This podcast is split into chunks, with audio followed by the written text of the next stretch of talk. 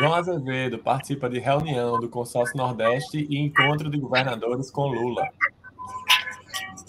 Queiroga anuncia a terceira dose da vacina contra a Covid para 15 de setembro. Indígenas protestam em Brasília contra marco temporal para demarcação de terras. Pacheco decide rejeitar pedido de impeachment de Bolsonaro contra Alexandre de Moraes. Secretário de Meio Ambiente João Pessoa anuncia Parque do Aviador. Espaço será construído no Aeroclube. O Papa Francisco lamenta a hipocrisia na igreja e diz, particularmente detestável. Governadores do Nordeste dizem em carta que não participarão de ações fora da Constituição. E esse é o folhetim número 19, 19, né? Número 19. Começando aqui na nossa quarta-feira, como sempre. Toda quarta-feira estamos aqui. E para você que não quer perder nenhum folhetim, nos segue lá no, no, no, YouTube, curte lá a página, compartilha, chama todo mundo. E vamos conversar que hoje temos três convidados incríveis, convidados maravilhosos. Mas antes disso, roda nossa amiga vinheta.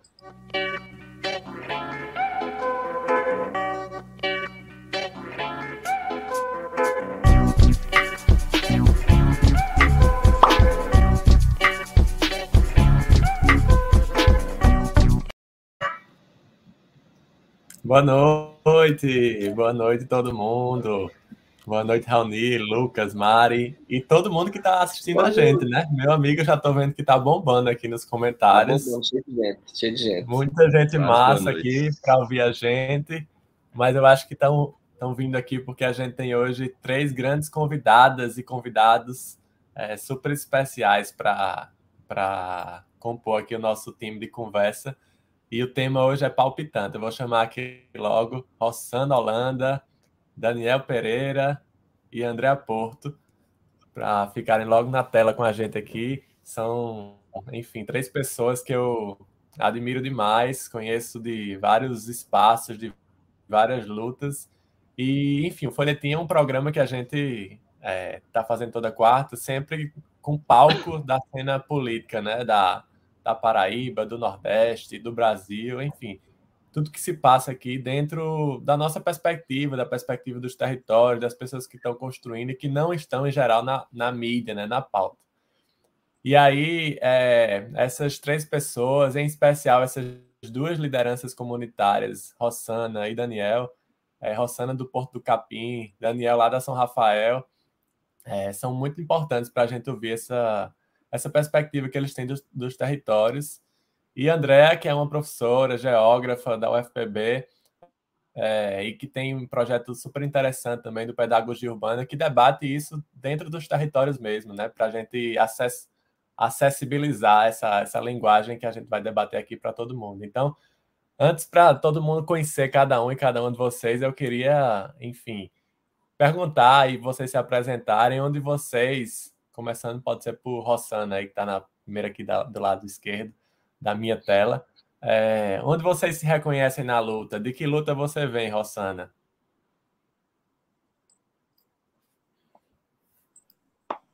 Eu venho das águas do Rio Paraíba, que tem como afluente o Rio Sanhauá, que é margem do território ribeirinho Porto do Capim. Território esse que existe enquanto é, característica de comunidade há mais de 70 anos, onde é, é, mora aqui mais de 500 famílias, na qual a minha está aqui enraizada há cinco gerações, e falo enquanto Rossana moradora há cinco gerações desse território, enquanto Rossana que está enquanto é, presidenta da Associação de Mulheres. É isso. Arrasou! Ai, perdão, vou até, desculpa interferir, mas também falar do coletivo de jovens Garças do Sanhauá, senão tem os olhares aqui no, ao fundo do, da sala que a gente está, senão é isso, também do coletivo de jovens Garças do Sanhauá. Muito bom, muito bom, Rossana. Eu, eu, eu fico particularmente feliz de estar podendo te trazer aqui e conversar nessa, nesse folhetim, porque eu acompanhei, a gente construiu muita coisa junto faz um tempo já, né?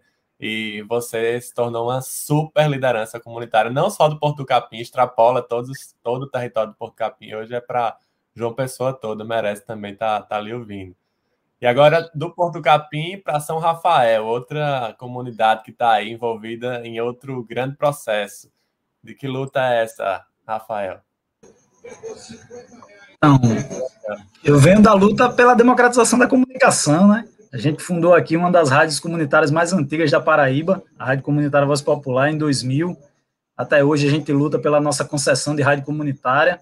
Só que aí, assim como Rossana, eu venho dessa discussão de uma comunidade de luta também, né? A comunidade de São Rafael também é uma comunidade ribeirinha, fica aqui na margem do Rio Jaguaribe. É uma comunidade que, assim como Porto do Capim, também é uma das mais antigas de João Pessoa, são mais de 70 anos, né? São os ex-trabalhadores da Fazenda São Rafael, que quando a fazenda foi desmembrada, continuaram morando aqui, né, tiveram direito à terra para morar, e a comunidade com o tempo foi aumentando, e hoje a gente tem também mais de 700 famílias morando né, aqui na comunidade de São Rafael, e a gente está passando por alguns processos que a gente vai discutir um pouquinho com vocês, né? Além de outras experiências que a gente desenvolveu aqui, como um dos primeiros bancos comunitários da Paraíba, né, a nossa moeda social Orquídea, nosso ponto de cultura também, Voz da Periferia, e outras experiências que a gente tem por aqui que a gente conversa mais tarde um pouquinho. Nossa, é muito rico, né? É muita coisa boa que acontece, a gente precisa visibilizar essas histórias todas. E por fim, para a gente começar mesmo, assim, a nossa querida Andréa Porto também vai dizer de que luta você veio. Ah, boa noite, boa noite para todas, para todos.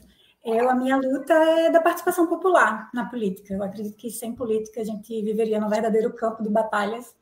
Então, eu acredito que a política é a melhor forma da gente construir diálogos e a participação popular, para mim, ela é imprescindível nessa nova forma de governar. Eu sou de João Pessoa, né, nasci em João Pessoa, na Cândida Vargas, morei minha vida inteira nos bancários, agora que recentemente eu me mudei.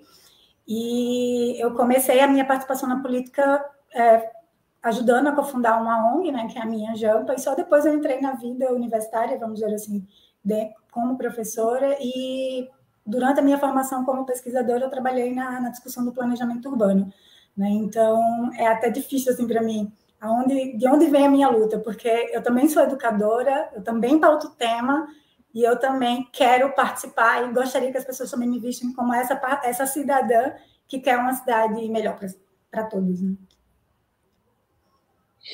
Massa, André. E ainda tem o, o, lance do cicloativismo, né? Que, que tá bem é. forte aí no seu cotidiano. Eu sou, eu sou muito amigo de Cleinha, que também tá junto contigo aí nos projetos de bicicleta, né? Tô acompanhando de perto. Muito massa. É, é... Ah, desculpa. Não, pode falar. Não, porque dizer, nessa grande agenda urbana que a gente tem, né, e que dá para discutir a participação popular em todos os pontos, vamos dizer assim, que era, era necessário selecionar um. E a mobilidade urbana, para mim, ela é um tema que me toca bastante por conta de um acidente de família com meu pai e vivenciando certos cerceamentos assim da cidade, né, com relação à condição de mobilidade dele. Então, eu acabei adentrando mais no tema por uma questão de afeto, vamos dizer assim. Massa. Vou voltar aqui para Rossana. Rossana, é, a gente está se conhecendo agora, inclusive. Eu trabalhei, eu estagiei lá no Hotel Globo no projeto de revitalização, revitalização do Porto Capim, cheio de aspas, né? E lá, desde, desde que eu entrei, eu, enfim, descobri que esse projeto de vontade, esse desejo, né, de desocupar, de tirar a comunidade dali, para fazer uma grande praça concretada, ela vem de muito antes, né? Ela vem lá dos anos, final dos anos 80, enfim, disse que teve uma participação popular naquela época, cadastraram os moradores. Eu acompanhei, enfim, acompanhei de perto lá nos anos 2000, 2007 a 2009 esse processo, essa briga, e aí com muita, muita luta, muita marra é, e algumas desorganizações que não fizeram os governos né, conseguirem a verba para fazer o que eles queriam, acabou que não saiu do papel. Depois chegou um grande movimento muito bonito aí do Porto Capim, de luta mesmo, para impedir que, que enfim, é, as pessoas fossem despejadas e tal. E, e é, eu queria que você falasse um pouquinho, um pouquinho mais, assim, com mais propriedade do que eu até, como é que está sendo essa luta desde de quando você entrou, como é que você entrou nessa luta, assim, se você já trabalhava com, enfim, já era uma, uma, liderança natural, nata, foi entrando, foi se desenvolvendo. Conta aí mais para mim, como é que foi isso? E eu já vou te falando que algumas pessoas falaram que estava um pouco baixo. Eu não sei se está perto do microfone, se tem alguma coisa. Fala aí para ver se dá certo. Vou tentar falando segurando assim, então. Tá ok para você? Pronto, perto do microfone melhora. É, porque eu tô com fone, porque tá tendo outras atividades aqui no espaço, é para não ficar vazando muito. Então, é até interessante, satisfação em conhecê-lo. Realmente eu não sabia da sua existência nesse processo, enquanto pessoa que também trabalhou nesse projeto, né, ali no Hotel Globo. E sim, esse projeto existe, o projeto da comissão do Centro Histórico, que tinha convênio Brasil-Espanha, existe desde 87. Eu ainda nem era nascida, né? Sou daí da, da geração, acho que é milênio, né? Se eu não me engano. Estou beirando os 30, mas aí é importante falar, e até gosto é de nós. trazer essa questão, porque é, é nós, os recém-vacinados, a primeira, primeira dose. Vacina para todos, vale ressaltar, e fora Bolsonaro. E é, eu gosto de falar essa questão da forma que eu me introduzi no, no, no movimento, foi de uma forma bem é, inesperada. Eu não tinha planejado fazer parte e eu ouvi um grupo de mulheres e pessoas é, conversando no terraço da escola. E aquilo me chamou a atenção na época eu trabalhava com manhã numa lanchonete e falaram que iria haver uma reunião com os comerciantes para entender do que se tratava esse projeto. Então foi a partir daí no finalzinho de 2010, que essa comissão começou a se organizar, comissão de moradores, juntamente com parceiros da sociedade civil, para entender o que era esse projeto, porque até então é, é Raoni, não é isso? Raoni. Isso. Tá. É, a gente, quando fala de proposta de revitalização, até quando a gente estava conversando aqui em off, eu acho é interessante esses formatos de roda para a gente tirar esses protocolos, tirar essa ideia de que o currículo é que nos apresenta primeiro, antes mesmo da nossa trajetória, e às vezes o currículo às vezes nem corresponde à nossa atuação. E às vezes, quando se fala de Porto do Capim, é, às vezes se cria uma expectativa muito grande, e o que tem aqui são pessoas, são mulheres que estão bombardeadas pela dinâmica, dinâmica cotidiana, a fazeres domésticos é, cotidiano, e que arruma ainda assim um tempo para lutar pelo seu território.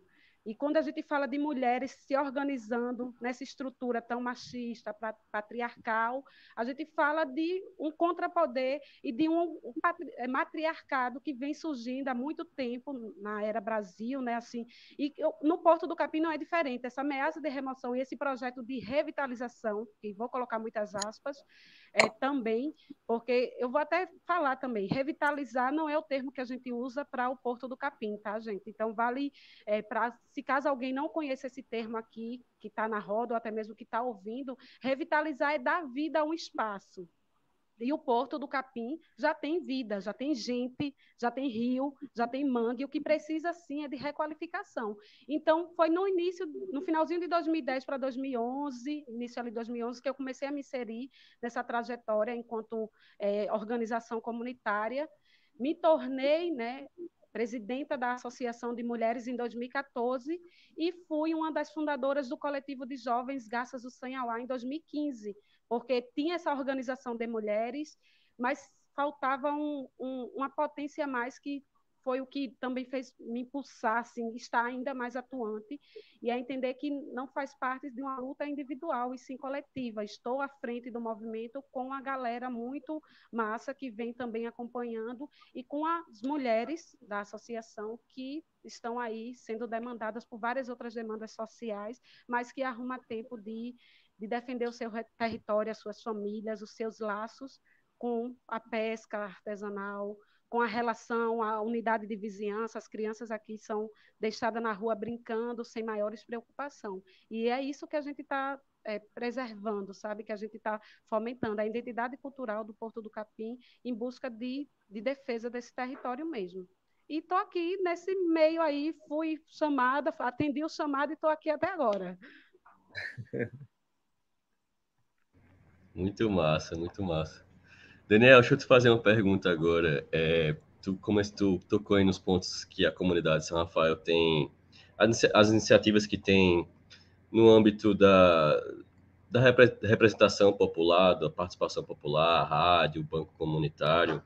E eu queria perguntar a tu como é que, que a comunidade tem se relacionado com a representação institucional em si, a Câmara de Vereadores, a Prefeitura. Eu acompanho alguns poucos vereadores é, daqui de uma pessoa e vejo que tem alguns que têm um, um, algum diálogo com, com a São Rafael, mas é, são poucos, pelo menos os que eu conheço são poucos que conseguem estabelecer um, uma relação profícua, é, amistosa, etc. Como é que vocês conseguem estabelecer esse contato com a prefeitura, com a Câmara? É uma relação legal, uma relação difícil? Como é que é?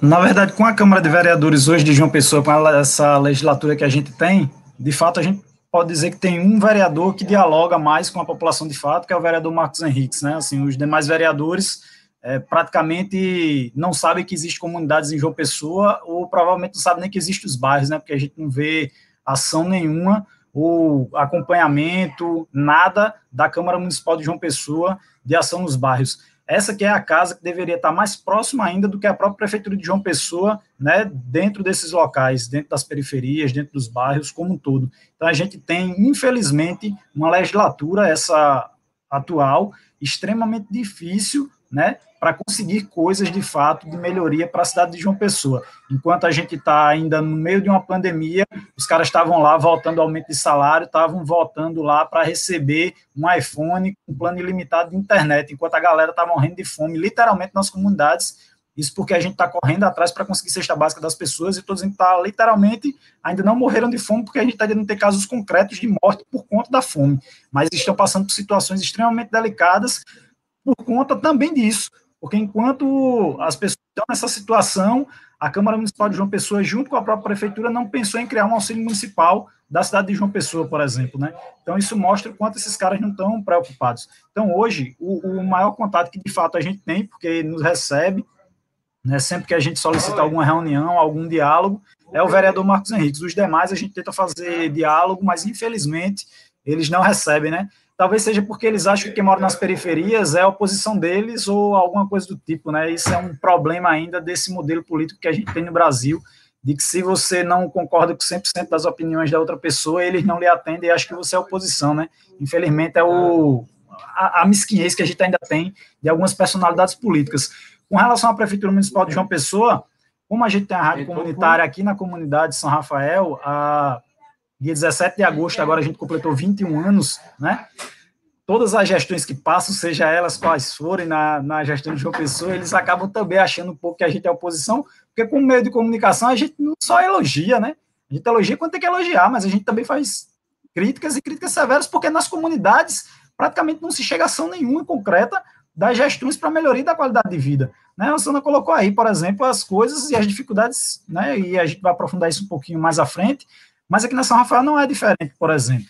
A gente tem problema de esgotamento sanitário desde a gestão do atual prefeito, que já foi prefeito duas vezes. Né? Aí o cara fez essa obra que gera hoje o problema de esgotamento sanitário nas oito comunidades do Complexo Beira Rio, é justamente a operação que culminou com a confraria, para vocês terem noção.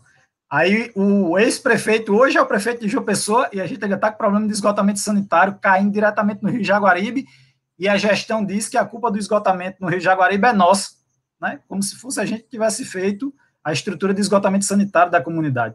A gente está tentando discutir, a gente vai ter esse espaço para pautar isso um pouquinho mais à frente, um problema seríssimo que é o programa de uma pessoa sustentável, que além de envolver agora, nesse momento, as oito comunidades do Complexo Beira Rio, vai impactar a Roção. Depois, o Porto do Capim, a comunidade do S, né? E a gente tem que discutir seriamente porque esse processo do programa de uma pessoa sustentável está sendo feito sem transparência, sem diálogo. E há quatro anos nós fomos a primeira comunidade, né, o Instituto Voz Popular, a Rádio Comunitária Voz Popular aqui na comunidade São Rafael, a pautar uma audiência pública na Câmara de Vereadores, porque foi a Câmara Municipal de Vereadores de João Pessoa que aprovou a solicitação do empréstimo pela Prefeitura Municipal essa audiência para que a Prefeitura de João Pessoa participasse e dissesse o que era o programa João Pessoa Sustentável, como estava sendo feito e como iria ser é, executado a parcela né, dos, dos, dos 100 milhões de dólares do Banco Interamericano. Mas até hoje a gente briga, tenta fazer audiência, colocou o Ministério Público para participar desse debate e a prefeitura continua não passando as informações concretas sobre o programa João Pessoa Sustentável, que será o maior programa de urbanização da história da cidade de João Pessoa. O maior empréstimo já solicitado pela Prefeitura Municipal de João Pessoa e que todos nós que moramos em João Pessoa vamos pagar esse empréstimo que a Prefeitura fez e que não dialoga com a cidade que projeto é esse e como será gasto de fato esse recurso. Mas o projeto é lindo, já tem propaganda na TV, que a cidade de João Pessoa será uma cidade sustentável nos próximos 30 anos. E para ser sustentável, eles vão literalmente passar o trator nas comunidades, vão passar o trator aí no Porto do Capim, já passaram lá na comunidade do Oeste para fazer os condomínios, e essa é a lógica de sustentável, né?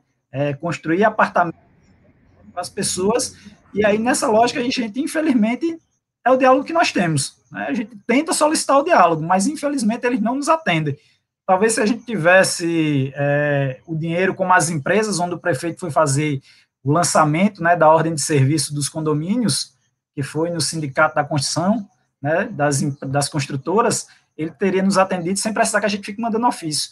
Mas como a gente está na comunidade, então a gente precisa mandar ofício e esperar quando eles quiserem nos receber para dizer ou não alguma coisa sobre essas ações que serão realizadas nas comunidades. Mas, infelizmente, continua sendo aquela história. São gestões e pessoas que estão à frente das gestões né, e dos espaços políticos que não compreendem o seu papel lá e acham que quando a população está lá para discutir, eles querem apenas é, perturbar ou atrapalhar o processo, quando na verdade a gente quer construir junto, né?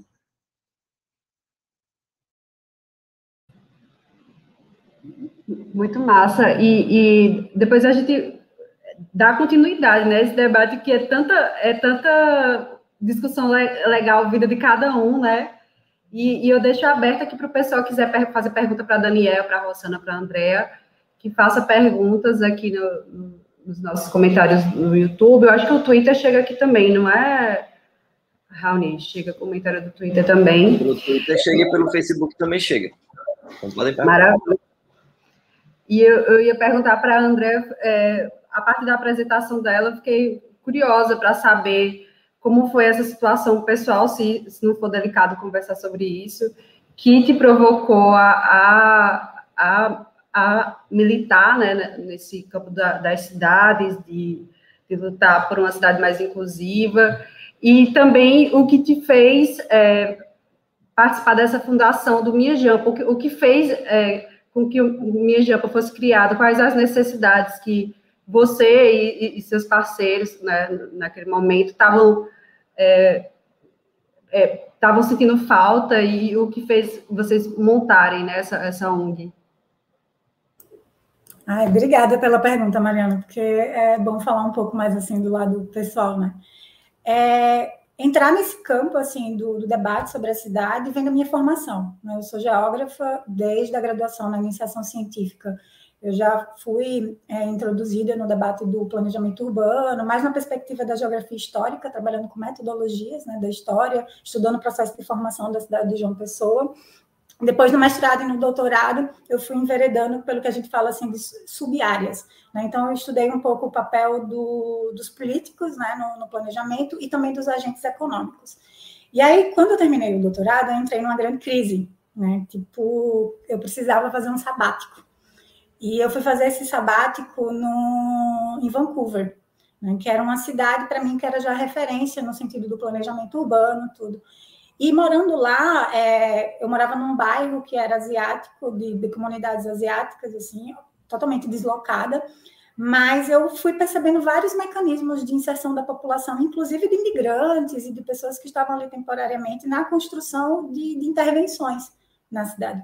E aquilo me chamou muita atenção, porque a gente via, né, tipo, dentro da teoria, como funcionava, tudo, mas com aquela certa, vindo do Brasil, com aquela certa descrença de que as coisas realmente faziam, é, podiam funcionar, faziam sentido. E quando eu voltei para João Pessoa de Vancouver, é, eu fiquei muito naquela assim, tipo, não é possível que a gente não possa fazer nada, não é possível. E aí eu fiquei sabendo do Nossas, que é um laboratório de ativismo que tem a sede no Rio de Janeiro, e conheci o meu rio, a minha sampa, E aí, na época, quando eu entrei em contato com eles para saber como é que poderia a, abrir, vamos dizer assim, né, uma unidade em João Pessoa, eu fiquei sabendo que o Sérgio Aires, que na época foi o meu companheiro assim, de, de cofundação, já tinha entrado com o processo, já tinha entrado, mas não tinha conseguido os critérios, vamos dizer assim, necessários para poder realmente fundar a minha jampa. E naquele momento estava o debate da barreira do Cabo Branco, né? Já estava em debate também do João Pessoa Sustentável, do plano João Pessoa Sustentável. Que época era aquela, André? Oi? Que época era? 2016. 2016. Quando a minha, a, a minha foi fundada. Foi. E foi muito interessante porque é, foi uma coisa, eu não vou dizer que foi tão orgânica, porque assim, é, tinha intencionalidades, né? Vamos dizer naquilo. Mas quando, quando eu voltei, que eu fiquei no programa de pós-graduação de Geografia, o professor Henrique, do curso de Relações Internacionais, ele entrou em contato comigo para dizer sobre esse plano, que existia também na metodologia do plano a criação de uma rede de monitoramento cidadão. E essa rede ela deveria ser composta né, por diferentes, eram quatro grupos, diferentes grupos, e a universidade estaria entre um dos grupos. Eu, naquele momento, era era estava na pós-graduação como professora convidada, né, ali no, como pós, na verdade, pós-doutorado, e eu resolvi participar. E foi, vamos dizer assim, concomitante, né? A fundação da minha jampa, a questão da barreira e o, vamos dizer assim, o, a explosão da questão do João Pessoa sustentável. Então, essa era a nossa pauta, assim, fazer com que a população participasse. A gente se retirou do processo enquanto minha jampa né? porque no estatuto dizia que a cada um CNPJ valeria 100 CPFs, e a gente achou isso um processo altamente injusto na decisão. Então, a, minha janta se retirou do processo, depois a universidade acabou entendendo também que era um projeto, um processo apenas para legitimar né, a, é, a, o próprio plano, e eu nem sei como é que o plano ainda existe, se isso era condição necessária para que o financiamento pudesse ser, é, ser liberado. E essa rede ela não existe hoje. Tá? Ela está ela tem, ela tá institucionalizada de alguma maneira, mas ela não existe, ela não funciona. Pelo menos nem no campo da sociedade civil, nem a universidade tem essas representações.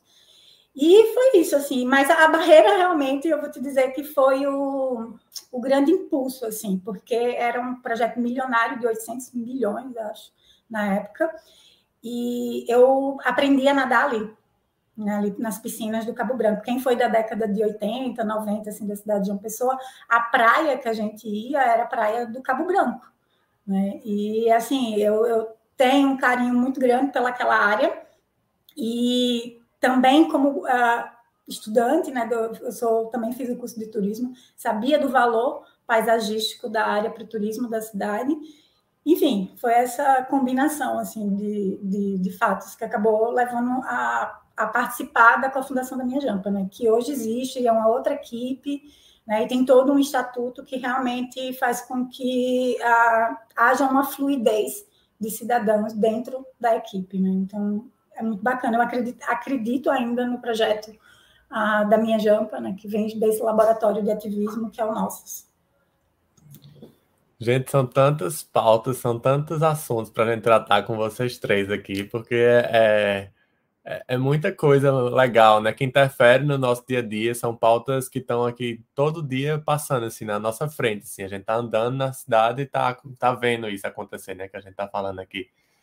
Então, eu queria um, um pouco unir agora os, os três, assim, é, numa perspectiva que são dois grandes projetos Daniel falou é, de um aí, que é esse João Pessoa Sustentável, é, e eu acrescento também a história do plano diretor, né? Porque esses dois projetos estão andando em paralelo, paradoxalmente, inclusive, porque o plano diretor ele vai alterar a cidade para os próximos 10 anos, mas antes do plano diretor, e agora está paralelo, tem esse projeto multimilionário é, em dólar, é, que vai alterar toda a, a, estrutura urbana da cidade também, né? Não só conceitualmente, legislativamente, mas na prática. Vai, é, vocês vão sentir isso aí. Vocês já estão sentindo, né, Daniel, na São Rafael e, e nas mais de 10 comunidades que estão. Mas, enfim, eu queria que, que vocês é, colocassem um pouco, sabe, essa perspectiva. Como é que vocês estão estão vendo esse processo que está aí em pauta né, na, na mídia. Hoje mesmo teve audiência pública na Câmara Municipal de João Pessoa É, as comunidades de vocês foram convidadas para participar dessa audiência dos vereadores. A prefeitura tem colocado propaganda né, na, na, na, nas mídias sociais, apesar de muito poucas, na própria televisão, dizendo que João Pessoa será sustentável, que o, projeto, o processo de revisão do plano diretor é absolutamente participativo, quem quiser pode opinar. Na perspectiva de vocês que estão nos territórios, que estão nas comunidades, é, vocês estão participando, a prefeitura está chegando aí, vocês está sendo fácil? Como é que está sendo essa revisão do plano diretor na visão de vocês?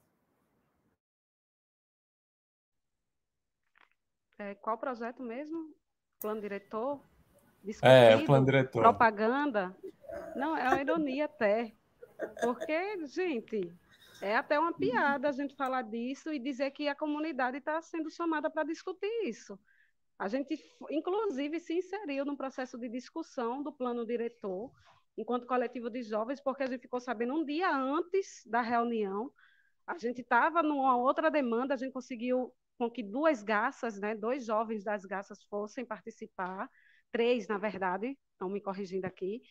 E, tipo, é um projeto que a gente não está conhecendo, é um projeto que não está sendo discutido com as periferias, que são, que é o público que será mais afetado. Quando é, o Daniel fala aqui da, do plano do, dos rios, gente, a gente precisa olhar para as nossas águas, a gente precisa olhar para os nossos, ri, nossos rios, nossas matas, nosso mangue. Não vai existir uma pessoa sustentável passando pra, trator por cima, passando trator por cima dos moradores que, de uma certa forma, a exemplo do Porto do Capim, só existe mangue no Porto do Capim porque foi a partir da ocupação de moradias que o mangue foi sendo recomposto. Então, não, desconheço, Flávio, de verdade, essa discussão do João Pessoa Sustentável, não sei nem o que é. Para mim, está até falando inglês ou um idioma que eu muito menos ainda conheço. Rapaz, deixa eu complementar isso aí, porque aí, ó, ela nem conhece, tá vendo? Então imagine, se ela que está no olho do furacão, porque o João Pessoa Sustentável tem uma ação concreta para o Porto do Capim, não sabe, imagina o resto da cidade de João Pessoa que vai pagar o empréstimo que a parcela que a prefeitura recebeu foi 100 milhões de dólares. O valor total do projeto são 200 milhões de dólares. A dívida acumulada hoje pela prefeitura de João Pessoa, inclusive alguns professores da UFPB já fizeram esses cálculos, chega a 1,2 bilhões de reais por conta da cotação do dólar, né, que está a mais de 5 reais. Então imagine, o João Pessoa Sustentável ele está totalmente ligado ao plano diretor por um simples fato. O João Pessoa Sustentável ele já devia ter acontecido, mas a gestão passada ela conseguiu ser tão incompetente ao nível de só conseguir executar 1% do projeto em quase oito anos de gestão. E aí o que é que aconteceu? O atual prefeito entrou, revalidou o empréstimo, né, garantiu que ia executar o recurso do empréstimo, porque o banco ia ou cobrar já o que tinha sido gasto, né, com juros pequenininhos, né, que o banco sempre cobra, principalmente na gestão municipal. Então, a prefeitura atual resolveu manter o empréstimo e executar nos próximos quatro anos todas as ações que estão no João Pessoa Sustentável. O plano diretor já estava previsto para ser modificado nesse prazo, né, que é o prazo já de modificação que está acontecendo em todo o Brasil, nas cidades. Só que culminou justamente da nova gestão assumir o projeto, né, começar de fato a executar os recursos do foco original do projeto de uma pessoa sustentável, que é o Vale do Jaguaribe, ou seja, é revitalizar todo o Rio Jaguaribe, retirando as comunidades, as oito comunidades que ficam na margem do Jaguaribe, para mostrar que dá para fazer a revitalização de um rio. Só que só dá para fazer se você tirar as pessoas dali, né? As pessoas não servem para ajudar na revitalização do rio. Então, a parte principal desse programa é fazer a revitalização do Rio Jaguaribe. E a segunda etapa é justamente o que eles estão chamando de complexos. O primeiro é esse, o complexo Beira Rio, as comunidades do Jaguaribe, e o segundo vão ser os complexos Linha Férrea, que é justamente o Parque do Sanhoá, o Parque do Roger e a, o pessoal ali da o Parque do Roger e a comunidade do S, né? Que eles começaram com o recurso da contrapartida porque o empréstimo, o valor total do programa de Pessoa Sustentável é 200 milhões, mais 100 milhões deveriam ser de contrapartida da Prefeitura Municipal de João Pessoa. E quais foram essas obras para garantir que a Prefeitura tenha condição de receber os outros 100 milhões e fazer agora essa grande obra que será o Complexo Beira Rio, com as oito comunidades, a revitalização do Porto do Capim e o Parque do Roger, mais a comunidade do S. Foi o, a primeira etapa do São José, a Beira Rio, né, a nova Beira Rio, a Lagoa, os casarões aí do centro histórico, né, aquela descida ali justamente pertinho do, do Porto Capim, além do Parque da Bica, o condomínio Saturnino de Brito, o Vista Alegre e o Vista Verde. Todas essas obras fizeram parte do que a prefeitura garantiu de contrapartida para conseguir a outra parte do empréstimo, que eram os 100 milhões do Banco Interamericano. Então, ela tinha que garantir que tinha capacidade de investimento e de obras para que só aí o banco emprestasse a outra parte, que vai, nesse segundo momento, já que ela já fez essas outras obras, mesmo que em partes, começar a segunda parte do projeto, que é, com os, esses 100 milhões, fazer a urbanização e revitalização do Rio Jaguaribe, mexendo justamente com a comunidade de São Rafael, Padre Hildo, Tito Silva, Cafofo Liberdade, Brasília de Palha, Miramar é, e, a, e a Vila Tambalzinho. Então, essas oito comunidades, elas serão né, literalmente urban, reurbanizadas e algumas removidas, né, para serem construídos três grandes conjuntos habitacionais, e depois, terminando esse essa parte do, do, do, Jaguaribe, eles vão começar a parte da, do Complexo Linha Férrea, que vai ser justamente o projeto do Porto do Capim, o projeto do Parque do Roger, né, no antigo lixão, e a finalização do conjunto né, da comunidade do S. Então, assim, e dentro, pasme, dentro do programa João Pessoa Sustentável tem um valor exclusivo para atuar com o plano diretor. Então, por que, que isso está caminhando em paralelo, né? E alguns distanciam um do outro, mas na verdade, o João Pessoa Sustentável, o programa está pagando literalmente para que seja feita a alteração do plano diretor, porque só com a alteração do plano diretor eles vão poder literalmente expulsar as pessoas das suas áreas, porque é com a mudança do plano diretor dizendo qual é a terra e onde eu posso fazer o quê, que eles vão conseguir. Porque se fosse só pelo João Pessoa Sustentável, eles não conseguiriam, porque a gente conseguiria barrar, porque eles estão querendo fazer coisas em algumas ex, né, as zonas de interesse social. Só que eles vão literalmente fazer essas mudanças no plano diretor, e aí Marcos colocou até uma, uma colocação aqui, que a audiência hoje foi extremamente ruim, né, porque só teve três minutos de fala, ele como vereador, imagine nós como população, para dizer que parte do que eles estão fazendo lá está errado. Então, assim, a gente precisa hoje, mais do que nunca, e é uma campanha que a gente está fazendo aqui na São Rafael, né, chamado de Comunidade Sustentável, de fato, né, justamente contrapondo um pouco desse programa João Pessoa Sustentável, para que todas as pessoas de João Pessoa comecem a saber que programa é esse, tenham a noção dessa grande ação que a prefeitura vai fazer nos próximos quatro anos na cidade de João Pessoa, e que todos nós vamos pagar esse empréstimo milionário, e com um agravante sério, esse empréstimo, depois de ter sido aprovado pela Câmara de João Pessoa, a Prefeitura de João Pessoa ter feito o contrato com o Banco Interamericano, ele só foi avalizado e ele só foi permitido quando o Congresso Nacional né, permitiu a liberação né, do empréstimo. E isso, qual o problema que tem? Simples. Se a Prefeitura de João, de João Pessoa não conseguir dinheiro agora para pagar as parcelas, sabe o que, é que vai acontecer, Rosana? Não vai ter dinheiro para a unidade de saúde aí porque o dinheiro que viria da fonte do governo federal para a saúde, para a educação, para a segurança, para todas as áreas básicas, não virão mais e vão pagar o empréstimo contraído pela Prefeitura de João Pessoa. E aí a gente vai ter serviços mais precários e com alto custo, porque para pagar essas parcelas do empréstimo vai ter que subir IPTU de todo mundo, taxa de lixo, taxa de esgoto, todos os impostos em João Pessoa vão ter que subir para conseguir pagar essa conta. E boa parte da população, como o Rossana colocou, não sabe nem que está acontecendo porque a prefeitura, infelizmente, assim como a gestão passada, não está sendo transparente em mostrar para as pessoas o que é de fato o programa João Pessoa Sustentável, que até agora de sustentável não está tendo nada, né? Está sendo insustentável daqui para frente, né? Nossa, Daniel tocou em tanto, tantos pontos, né? Mas é, eu queria pegar o gancho da fala dele assim. E a gente tem uma constituição super nova, né? E claro, por ser nova, ela tem alguns problemas. Um grande problema é esse que o Daniel colocou. A gente tem uma distribuição das competências né, entre os entes, mas a gente tem uma centralização financeira muito grande. E aí acaba que, é, para receber esses empréstimos, principalmente de agências supranacionais, o município precisa receber o aval né, do governo federal, no sentido de comprometer esses financiamentos, né, esses repasses, vamos dizer assim, obrigatórios constitucionais. E esse é um dos grandes problemas. O outro problema também para mim, dentro desse, dessa questão do plano de uma pessoa sustentável, é que, como o Daniel colocou, é um 100 milhões de dólares, mas que foi cotado quando o dólar estava bem baixo. Agora que o dólar está alto, como é que fica essa conta? Né? Ninguém falou para a gente ainda que reajuste foi esse, quanto é que vai ser repassado.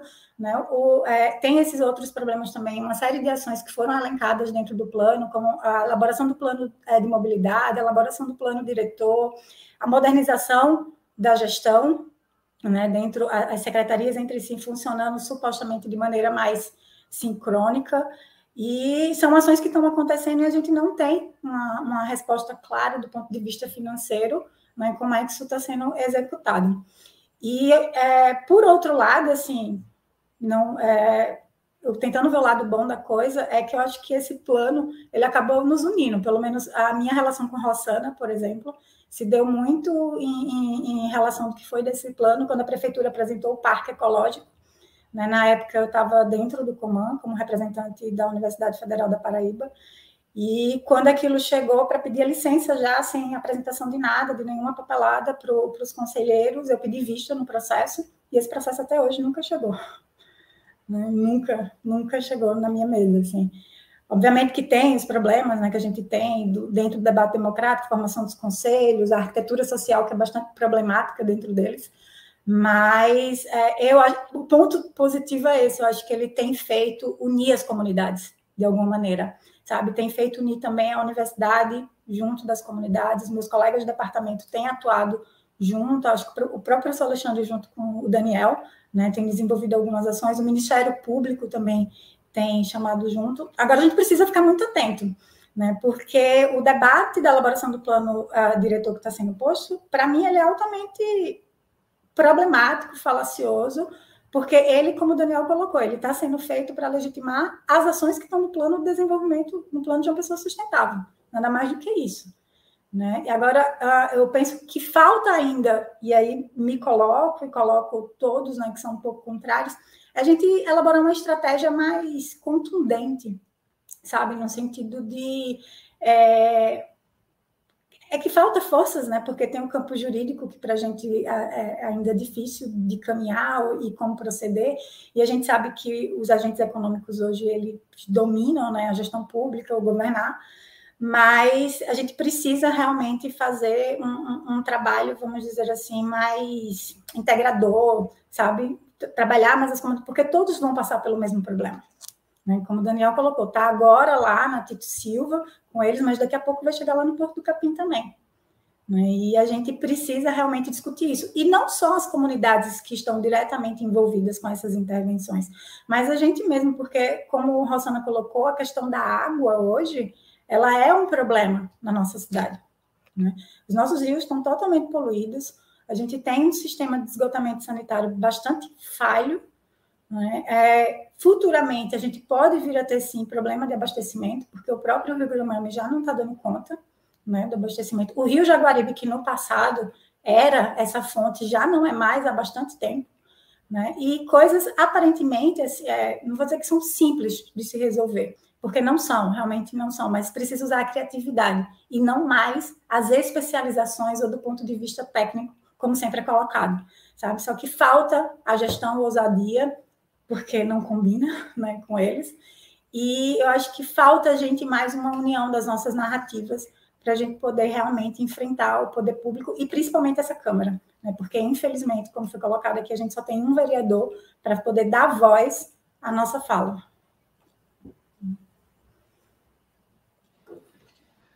Rosana, eu ia te fazer uma pergunta sobre algo que tu comentou no início, que essa luta pelo território, pela proteção do Porto Capim, acabou empoderando muitas mulheres e, e, e, e assim, descambou mesmo um, um, processo de empoderamento, de, de ativismo. Aí, me conta um pouco sobre isso, como é que esse processo aconteceu?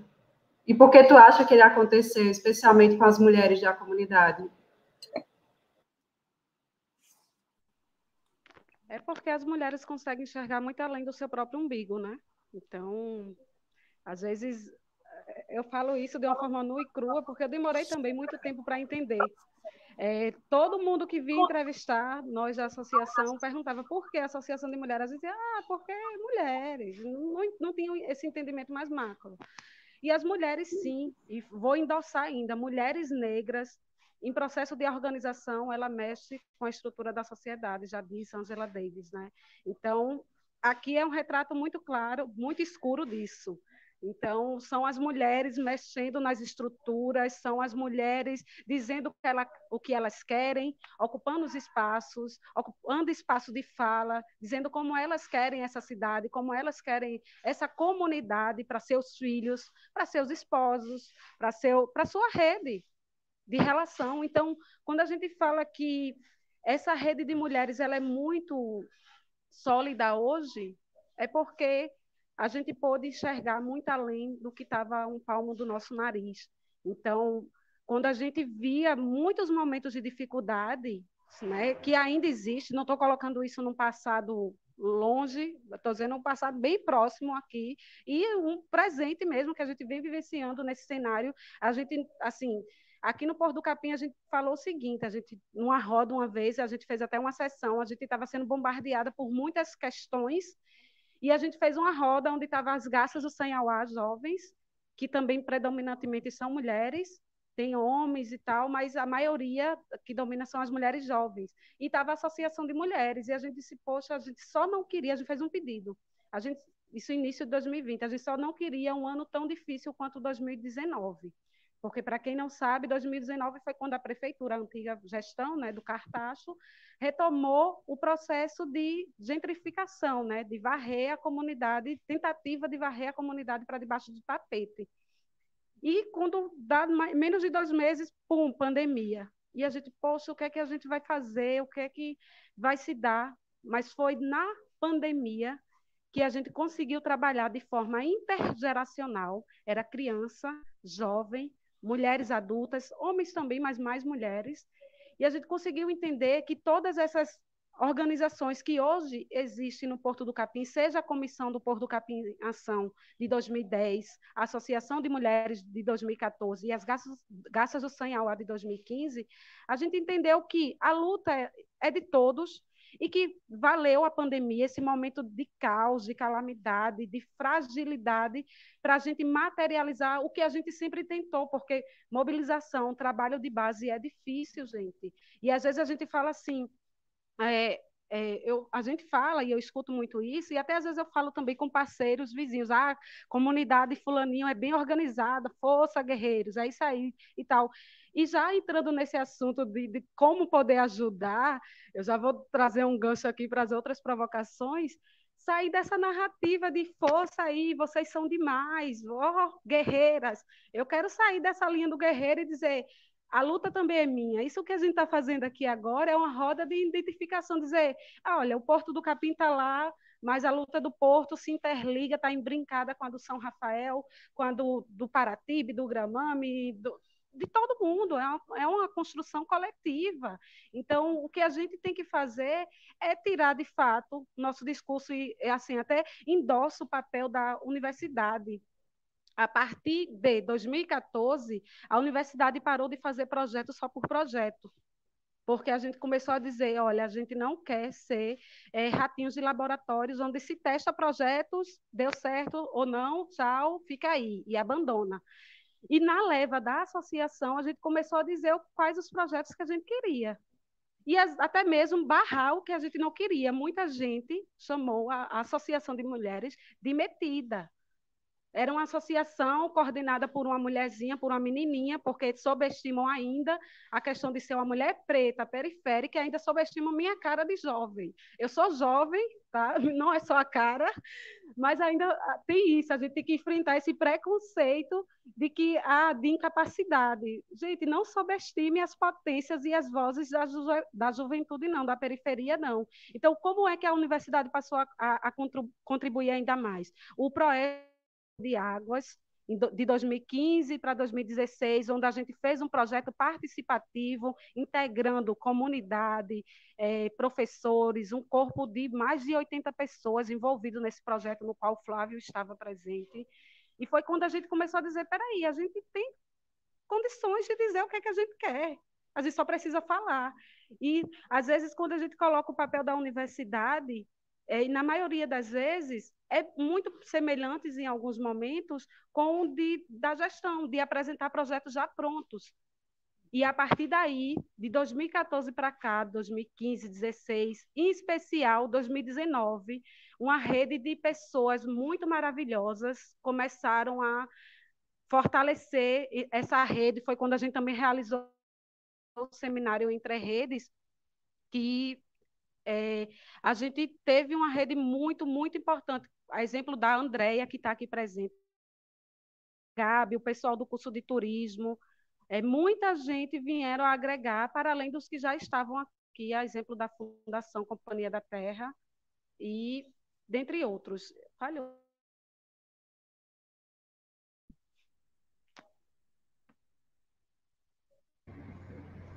É, eu queria tocar em outro assunto que vocês três tocaram. Deu certo? Acho que a Rosana deu uma caidinha, foi uma congeladazinha. Tá tudo certo agora, pode falar.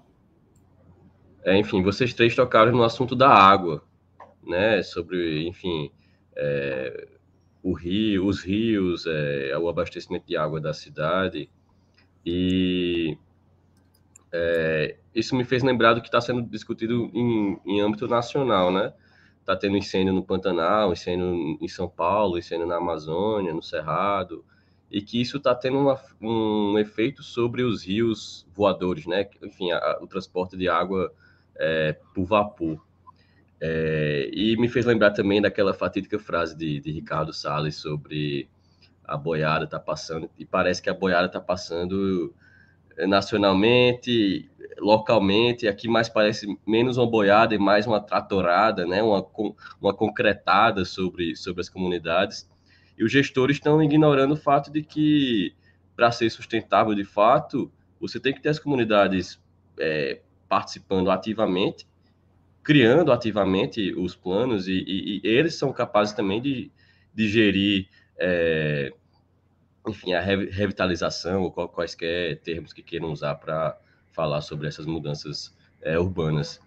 Aí eu queria perguntar a vocês, diante do fato de que a Câmara foi eleita ano passado, né, a Câmara Municipal, e a gente vai ter que lidar com ela até a próxima eleição, mas ano que vem tem eleição a nível nacional e estadual. E o que é que vocês esperam dos próximos é, é, representantes, dos próximos mandatários, que eles possam pautar tanto a nível de estado e a nível nacional e que se é, que influencia a vida nas cidades. O que é que vocês esperam que esses representantes tenham como bandeira? Começando com o Daniel, já que Rosana está. Eu espero sinceramente que eles não comprem a ideia da economia verde norte-americana e europeia, né, que vem para cá com projetos mirabolantes que só querem saber de dinheiro. Porque essa lógica do João Pessoa Sustentável aqui do Banco Interamericano de Desenvolvimento também vem nessa pegada. É dizer que está preocupado com a sustentabilidade e tal, mas na verdade é só garantir mega obras para garantir muito lucro para o bolso de pouca gente e de fato sustentabilidade nenhuma. Infelizmente a gente ainda tem uma geração de políticos, mesmo tendo alguns novos, né? Mas são novos filhos ou sobrinhos ou netos ou bisnetos da quinta, da décima, da vigésima geração de políticos tradicionais, né? Que só são novos porque literalmente são outras pessoas, mas de novo, de fato, na mentalidade, né, nessa construção não tem nada. Então eu espero que esses que consigam chegar, né, que de fato sejam da ala mais progressista, consigam enxergar que a gente tem um potencial gigantesco para de fato construir um modelo de economia verde que vai garantir sustentabilidade não só ambiental, mas financeira também para o nosso país. A gente estava discutindo aqui na comunidade São Rafael, por exemplo, só para colocar isso como um exemplo, a criação de mini turbinas dentro do Rio Jaguaribe, por exemplo, mesmo na situação que ele está hoje, e com mini turbinas na lateral do rio, né? não precisaria fazer as barragens que geram vários impactos ambientais, a gente conseguiria gerar energia para fazer a iluminação pública de toda a comunidade de São Rafael, por exemplo, só colocando mini turbinas aqui dentro do Rio Jaguaribe. Mas perceba, para fazer isso, eu preciso entender que investir de fato em sustentabilidade, em energias renováveis e de baixo impacto são fundamentais para a gente garantir esse mundo melhor. Porque no final das contas, a gente está falando é de um planeta. Né? Segundo vários estudos que a gente já tem a nível mundial, no ritmo que a gente vai, precisaria de cinco planetas para manter a população. Só que aí o pessoal esqueceu que só tem dois caras que conseguiram viajar agora para o espaço, né? E ficaram alguns minutos. A gente não tem outros cinco planetas para ir levar a população. A gente vai morrer. Né? Se o pessoal não se tocar nisso, a gente vai explodir o planeta, velho. Né? Não vai ter condição. Então, infelizmente, a gente precisa começar a ter políticos que, de fato, se preocupem com essa perspectiva. É extremamente importante discutir, porque isso impacta na economia, na saúde e tal, né, e esses outros temas são importantes, mas se a gente não se preocupar, de fato, com a sustentabilidade do planeta, a gente não vai ter as outras sustentabilidades. Né, e a gente precisa pegar uma geração né, de pessoas, e aí vem uma coisa importante. A Sana colocou, é importante ela estar tá lá como presidente da associação. Mas ó como é que o pessoal ainda trata ela e as outras lá da associação, muitas vezes, ah, não, a menina nova, eu entendo mais do que ela, não sei o quê, pai, eu venho aqui, eu faço o projeto.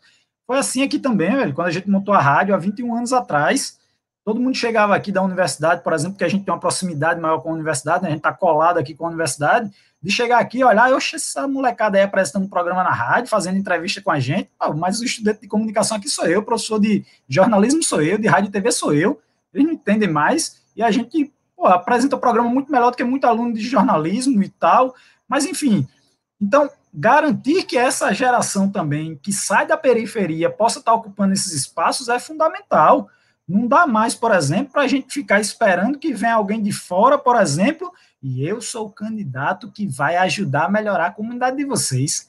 Pô, peraí, velho, não dá não. Sim, com todo respeito de quem está de fora e que tem essa sensibilidade e tal, mas é diferente, meu irmão.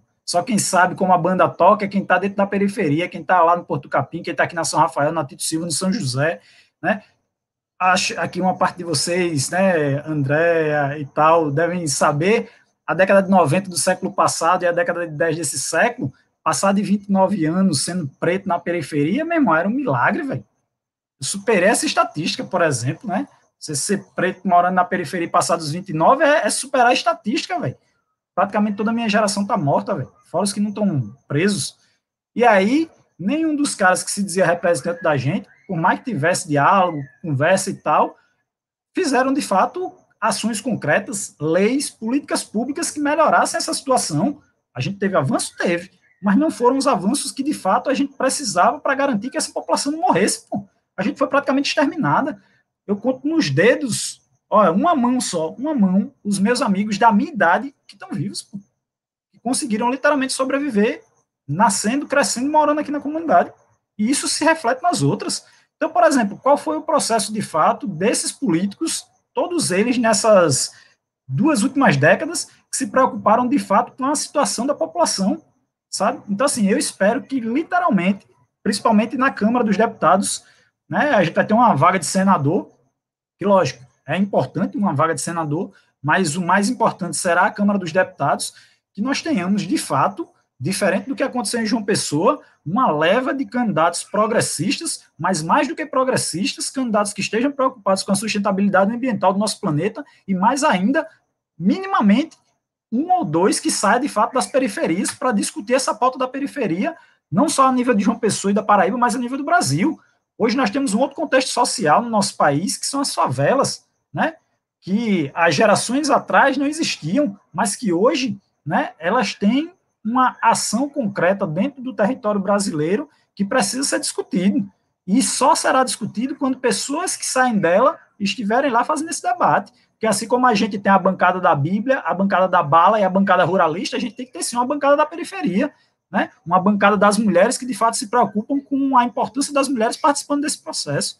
Então a gente precisa refletir muito sobre isso e sobre esses caras e mulheres que vão assumir esses postos né, ano que vem. Ai, mais mulheres, né? Por favor. Precisamos de mais mulheres na política, mais jovens também.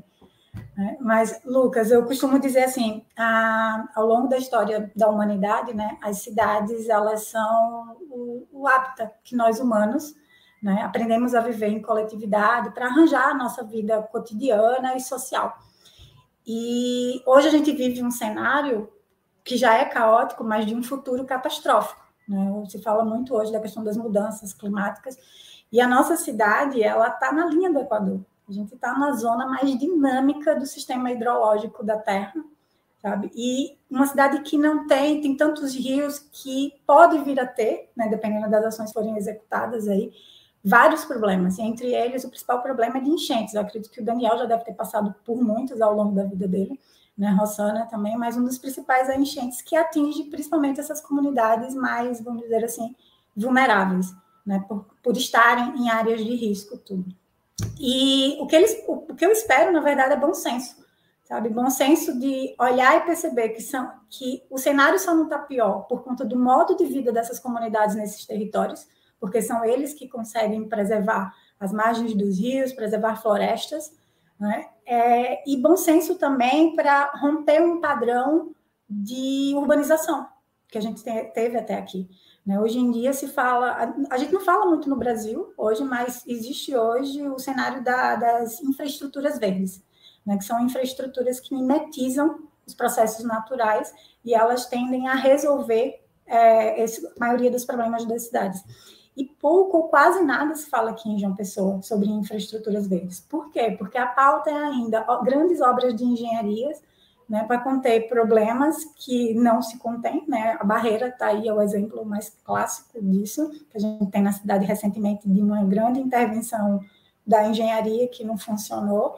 E é isso, bom senso, sabe? Bom senso para olhar e ver o papel ecológico dessas comunidades no território. Eu não estou mais falando papel social, eu estou falando papel ecológico mesmo. Isso é até irônico falar, porque a gente retorna para uma discussão de cidade do início do século XX.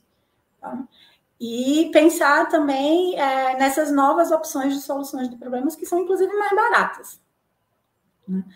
E é isso, bom senso. Agora, eu também tenho, tenho um outro ponto que eu queria colocar aqui, que eu discordo um pouco da fala do Daniel com relação à questão do plano de uma pessoa sustentável, e eu gostaria de explicar o porquê. Assim. É, se construiu a Agenda 2030, né, e algumas agências supranacionais elas criaram essa linha de investimento para poder a, incitar, vamos dizer assim, desenvolvimentos pautados na, na questão da sustentabilidade. Eu não vou nem falar do desenvolvimento sustentável, do termo enquanto conceito, porque aí é um outro debate teórico, mas eu queria pegar mais pela questão da sustentabilidade mesmo, né, enquanto prática, rotinas de gestão. E, em si, esse financiamento ele não é ruim, né, ele é um instrumento político que é interessante, ele é orientador, ele devia incitar novas práticas. A questão é que a gente não pode botar fé nos instrumentos e nos planos de mudança. A nossa fé tem que estar nas pessoas. Sabe? Não adianta você ter grandes planos, grandes projetos, se as pessoas que estão conduzindo esses planos e projetos, elas são corruptas. Elas o fazem de má fé. Então, não adianta você ter uma grande solução do ponto de vista técnico, se você tem pessoas que, do ponto de vista que vão atuar na condição disso, e elas não são corretas, não têm uma boa índole. Então não adianta, por isso que eu falo, eu espero bom senso, bom senso dessas pessoas. Seria bastante interessante também a gente ter né, é, o envolvimento de pessoas que estão na margem dessa disputa. Daniel para vereador, Rossana para vereadora. Se eu pudesse votar em dois, votaria nos dois, sabe? Então a gente precisa renovar. O Flávio também para vereador, a gente podia, precisa, na verdade, renovar sabe? E renovar, porque há uma descrença na política muito grande, principalmente no cenário que a gente está agora, principalmente numa geração mais nova, e se dá por conta dessas pessoas, sabe? Que, que são e agem de, mal, de má fé. Então, assim, não é que eu seja contra a tua colocação, tá, Daniel? Eu não sou, eu entendo a tua proposta, mas eu só queria que a gente visse isso por esse lado, assim, que esses instrumentos, essas linhas de financiamento, pensando e incitar práticas de sustentabilidade, elas não são ruins, a gente só precisa observar como é que elas estão sendo conduzidas. Sabe? E esse é o ponto, assim, como elas estão sendo conduzidas. E por isso a participação é importante para o monitoramento disso. Porque sem monitoramento, eles vão continuar agindo de má fé. Rosana, é, agora que você foi lançada candidata a vereadora, professor André, é, deu uma travadinha na hora que eu estava fazendo a pergunta, eu vou repetir para tu dar tu, o teu pitaco, que é justamente é, o que é que tu está esperando dos candidatos que vão vir no ano que vem, os candidatos e as candidatas para deputado estadual, federal, senador, governador. Está tendo muita, muita mudança aqui na área metropolitana de uma pessoa pelo governo do estado. O que é que tu espera que essas pessoas que sejam candidatas e sejam eleitas tenham como bandeira para defender essas, essa, é, enfim, defender essas comunidades e a, a sustentabilidade delas?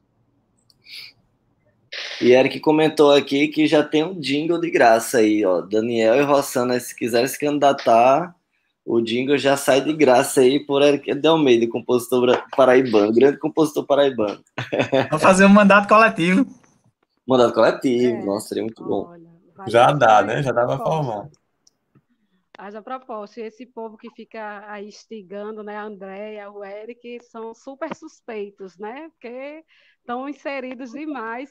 Só para finalizar até minha fala, eu estava fazendo uma crítica, mas eu queria a UFPB, assim, os centros e universidades, né? Mas eu queria terminar dizendo que a universidade teve um papel fundamental nesses últimos anos, é, aliando uma trajetória muito de igual para igual com a comunidade, e que a gente, a partir de 2019, traçou muitas pers perspectivas muito de parceria. Agora, parceria, assim, pé no chão, sabe? Não era propostas, como a Andréa mesmo falou, tem a Nagab do turismo também. É, a gente vem fazendo vários projetos e que não são demandas novas, são é, fomentos a ideias que já existem no Porto do Capim. Então, eu queria dizer isso, endossar. A, as periferias não precisam de projetos novos, maravilhosos, deslumbrantes, sabe? Uma ideia super legal. A periferia precisa de estímulos dos, aos projetos que já existem lá. Então, é isso que essa rede maravilhosa de pessoas. Até o Flávio, quando veio me convidar, eu falei, poxa, eu estou numa. Eu estou participando de uma feira, Flávio, nessa semana, e está bem apertado para mim, não sei se eu consigo ir. Ele falou, Andréa Porto também vai ter. Eu disse, a culpa é dela mesmo, que a gente está nessa feira bem, assim, foi bem em cima da hora, a gente conseguiu se organizar, mas está dando tudo certo. Mas é isso, é reforçar o grande papel que a, a, as universidades têm em ser um grande parceiro das comunidades e de igual para igual, numa construção mais horizontal, sabe? E sobre essa perspectiva, é, eu acredito mesmo nas pessoas, sabe? A ideia do trabalho de base, que é muito o que foi se perdendo nesses últimos anos aí, né? E que a gente tem, tem feito um trabalho muito de, assim, ir contra o tempo, ir tentando reconstruir essa ideia do trabalho de base que foi perdida no, há, há poucos anos, e é o que a gente vem fazendo aqui no Porto do Capim. Eu espero que pessoas da periferia é, estejam ocupando esses lugares, que as nossas caras, que as nossas vozes estejam lá, porque não adianta ter é, pessoas que só aparecem aqui na comunidade em tempo de campanha, que a gente sabe muito bem já as caras batidas que são, são já bebês políticos, né, que se tornam adultos políticos. Eu, assim, minha internet está falhando um pouco, eu vi que algumas pessoas falharam, se caso eu cair, é mais um golpe aí do sistema tentando derrubar a nossa fala, viu? É, mas vou continuar aqui, se caso eu venha falhar, só digo isso, é tentativa de golpe, é golpe por cima de golpe. Enfim, é, eu quero, gostaria muito de ver o cenário de pessoas pretas, de periferias, mulheres em especial, ocupando esses espaços de fala, de poder. Dizer, olha, é nossa vez, é nossa voz, sabe? Quem sabe aí, Eric, bota em prática esse jingle. André já lançou a proposta em um tempos atrás, não estou afirmando nada, mas quem sabe outras caras da própria comunidade estejam ocupando aí, outros jovens, ocupando esses espaços de disputa e de poder. É isso que eu espero. Folhetim com notícia exclusiva. Foro de Amanhã reportagem, notícia. lançamento de candidatura por grande pressão do público. Muito bom, muito bom, pessoal. A gente chamou vocês é, é, justamente por isso, porque vocês são pessoas que nos inspiram e pessoas que mostram é, como, como lutar pela cidade na prática, como fazer diferença. É, e é triste porque a gente acaba remando contra a maré, né? É um trabalho de, de é, meio que você acaba não vendo é, não tendo como construir coisas melhores, porque a gente está tendo que lutar contra as coisas piores que estão chegando para a cidade, né? Então, é, eu acho que a gente só não consegue, só consegue vencer é, o retrocesso, o autoritarismo, é, as grandes construtoras, os pensamentos de, de, enfim, de projetos megalomaníacos e desvio de verba que a gente já sabe, né, pelo histórico que a gente já conhece das pessoas que estão governando aí, sem citar nomes, porque eu já fui processado por, por um, um cidadão aí que está na, na, na, gestão, não quero ser processado novamente, mas é, nossa audiência foi muito boa hoje, já passamos de uma hora e dez de, de conversa, e eu queria que vocês três mandassem uma mensagem para essa audiência, porque eu tenho certeza que muita gente dessa audiência está na luta, uma boa parcela tá na luta e outra boa parcela tá doido para entrar na luta. Porque quem ouvir vocês e não ficar doido para entrar na luta, tá morto, né? Pode enterrar, não tá, não tá, não, não, não, não, tá muito bem, não. Então eu queria, enfim, que vocês explicassem, pelo histórico de vocês, pelo que vocês já vivenciaram, é, como é que a gente faz é, para começar a trabalhar, para começar a fazer diferença na nossa cidade e fazer da nossa cidade uma cidade melhor que, é que vocês acham? Ia começar por Daniel. Não, convidar todo mundo. Você que ainda não conhece o danado do João Pessoa Sustentável, é o projeto que vai aumentar o seu imposto. Conheça, é importante para a sua vida e para a cidade de João Pessoa. Então você pode ter mais acesso ao João Pessoa Sustentável.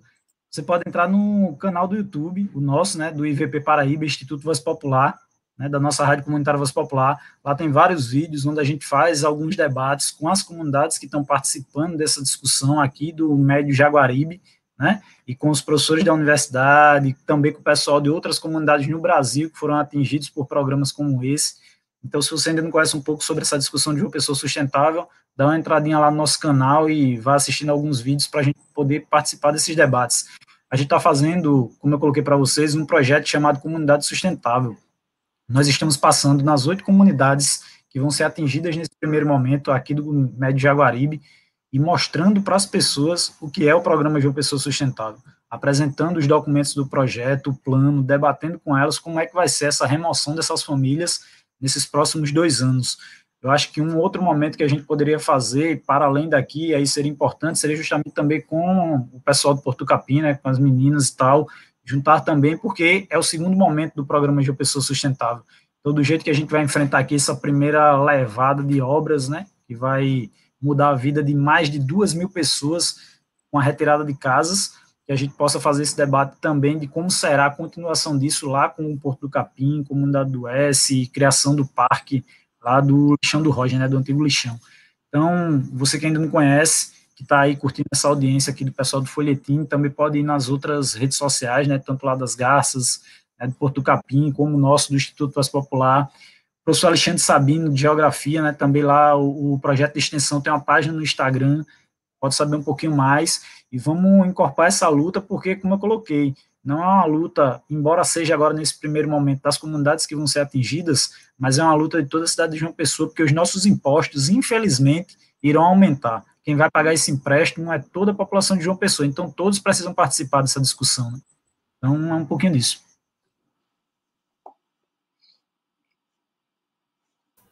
André? Eu, é, primeiro, eu queria que as pessoas pensassem assim, o que realmente lhe toca na cidade, no que elas realmente deveriam, gostariam de mexer, porque tem gente que gosta da questão mais comunitária, tem gente que gosta mais da pauta ambiental, da, da mobilidade. Então, é entender o que lhe toca e procurar o coletivo né, que existe já na cidade se inserir. O segundo convite é quem quer uma, é, entender de um modo mais abrangente, uma pauta mais abrangente, tem o Fórum de Cidades Democráticas, né, que está discutindo essa questão do plano diretor, né? E o fórum vai realizar um conjunto de ações aí para poder tornar esse processo, vamos dizer, mais ah, compreensível por todos e para que as pessoas participem de uma maneira melhor. E está pautando também, na verdade, a metodologia que a prefeitura está colocando de participação popular. Então, acho que conhecer esse fórum é bastante importante, porque várias pautas ali estão sendo levantadas. E o terceiro convite é a gente, no, no âmbito, eu coordeno um projeto de extensão chamado Pedagogia Urbana, que, em função do debate do, do, plano diretor, a gente resolveu fazer uma, uma live nas últimas sexta-feiras de todo mês, até o fim do ano, pegando diferentes áreas das cidades que estão passando por processos de intervenções bem problemáticos. E para essa sexta-feira já, a gente vai falar sobre esse centro geográfico da nossa cidade, do Rio Jaguaribe, das comunidades que estão inseridas no Rio Jaguaribe.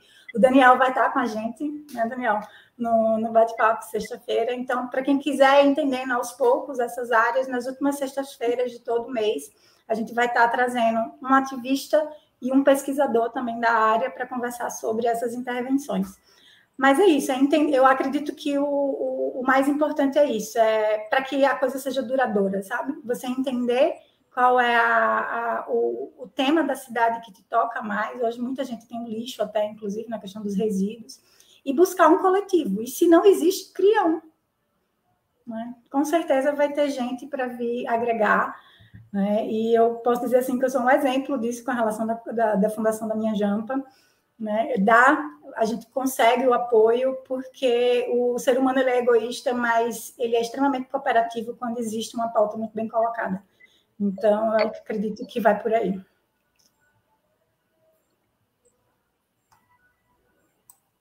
Massa. Rossana? É, é bem isso, sabe? Só endossar o que Daniel e André falou. Oi? Estamos ouvindo. Tá ok? Tá tudo certo. Tá, beleza. É porque talvez a outra tá falhando para mim, eu fico preocupada de de repente cair e me ralar toda. Mas vamos embora. É, eu acho que é isso mesmo. A gente até mesmo parar de, de criar coisas novas, vamos se inserir nas coisas que já estão aí acontecendo. Existe o, o fórum do plano diretor, existe o Minha Jampa. É, é criar, é somar nas rodas que já estão sendo feitas, sabe? Porque se a gente ficar criando coisas novas, a gente acaba é, enfraquecendo e sabe, separando. Então, se querem conhecer um pouco mais as, as coisas que estão acontecendo nas comunidades, nas perifas, a gente está sabendo usar redes sociais, a gente está inserido aí também. Então, segue os arrobas das comunidades, é, vê os vídeos no YouTube e até mesmo vai, vai vendo, assim, a exemplo do Porto do Capim, a gente tem um projeto de turismo de base comunitária. Ah, eu não conheço o Porto do Capim, quero fazer, quero conhecer. Ah, não, pandemia, não posso ir aí. A gente tem a versão online, é, tá, cada dois meses a gente estava lançando uma versão online. Estamos nos organizando, inclusive, para lançar uma nova versão do Vivenciando Taon, que é o Vivenciando por da Vivência, né, experienciar o Porto do Capim de forma online, por enquanto que esse caos é amenizado aí.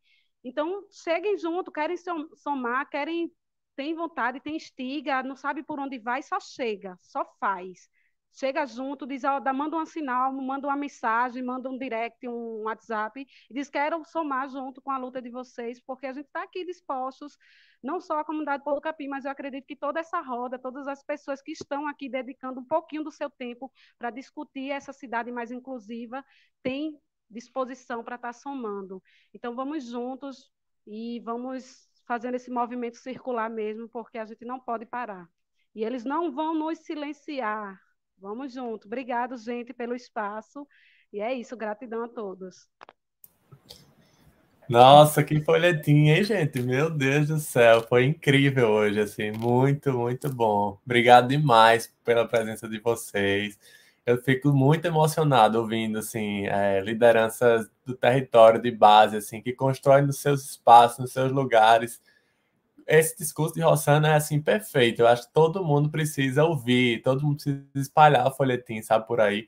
Se, se a gente tivesse é, condições de ter lideranças comunitárias, né, de, de trabalhos conjuntos, de fortalecimento é, é, em todas as comunidades e se interligasse, imagine a potência que a gente ia ter, né, na, na nossa cidade. Na verdade, a gente tem, a gente precisa dar as mãos mesmo, quando, como Rossana está falando, se somar nisso e botar essas pessoas para, de fato, ocupar os espaços, sabe? É, é muito, é muito louco a gente ver essas pessoas que estão aqui falando e várias outras que tem nas comunidades, mas ao mesmo tempo a gente olha para a Câmara, que são 26 homens, 26 homens, a maioria deles todos brancos, senhores, uma mulher, e a mesma, mesmo assim a mulher que tem é absolutamente fundamentalista, não representa é, a, a, em nada a visão das comunidades, dos territórios tradicionais. Então, eu fico muito, muito emocionado, particularmente assim, por acompanhar, enfim, é, vocês em algum momento da vida e, e poder, assim, no folhetim socializar isso. Então, obrigado demais. Boa noite a todo mundo. Espero que quem não curtiu ainda, quem não conseguiu assistir, possa assistir e difundir também. O folhetim fica gravado na nossa página no YouTube, youtube.com.br folhetim. Manda aí para os amigos, para as amigas e para os amigos. E a gente volta quarta que vem. Valeu, boa noite.